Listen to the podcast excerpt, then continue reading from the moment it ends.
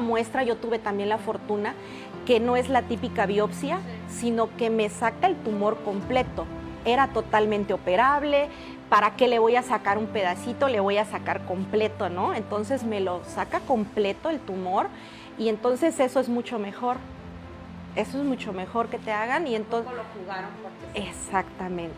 Entonces al momento en de que lo, lo analizan y demás, vienen ya los resultados de la Ciudad de México, porque eso sí se mandó a la Ciudad de México, y este, y pum, ahí sí, ahí sí me quebré.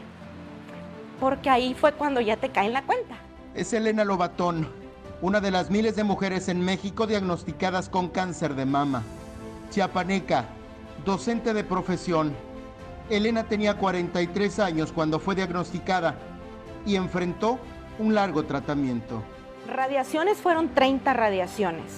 30 radiaciones, 25 con, un, con una intensidad y las últimas 5 duplican la intensidad, ¿no? De quimio fueron 7 ciclos. Durante el 2020 en México murieron 7.931 mujeres debido al cáncer de mama. Es la enfermedad que tiene la tasa más alta de muertes entre la población de 60 años o más. Ese mismo año en el país se reportaron 29.929 casos nuevos. A nivel mundial, cerca de 685.000 mujeres fallecieron como consecuencia de esta enfermedad. El cáncer, además de la salud, impacta en lo emocional y lo económico. A pesar de ello, Elena asegura que jamás vio el padecimiento como una tragedia, sino como todo un proceso. Un porcentaje, un porcentaje es lo que te cura la medicina. La acción médica es un porcentaje de tu sanación, es un porcentaje eso. Pero un gran porcentaje es tu entorno. Tu entorno, si tú estás bien con tu familia, en primera instancia, con tus amigos, que afortunadamente yo soy muy amiguera y me he dado cuenta con este proceso que tengo excelentes amigos. De verdad, este, no, te esperas esas reacciones de repente.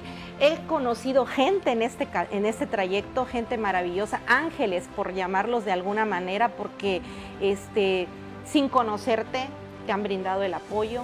Uno de los factores de riesgo asociados al cáncer de mama es la asociación estrogénica o anticonceptivos. Asimismo, el grupo más vulnerable es en mujeres de 50 y 60 años y cuando se da en jóvenes, mayormente es por genética. Este 19 de octubre se conmemora el Día Mundial de la Lucha contra el Cáncer de Mama. Tócate para que no te toque. Eric Ordóñez, Alerta Chiapas.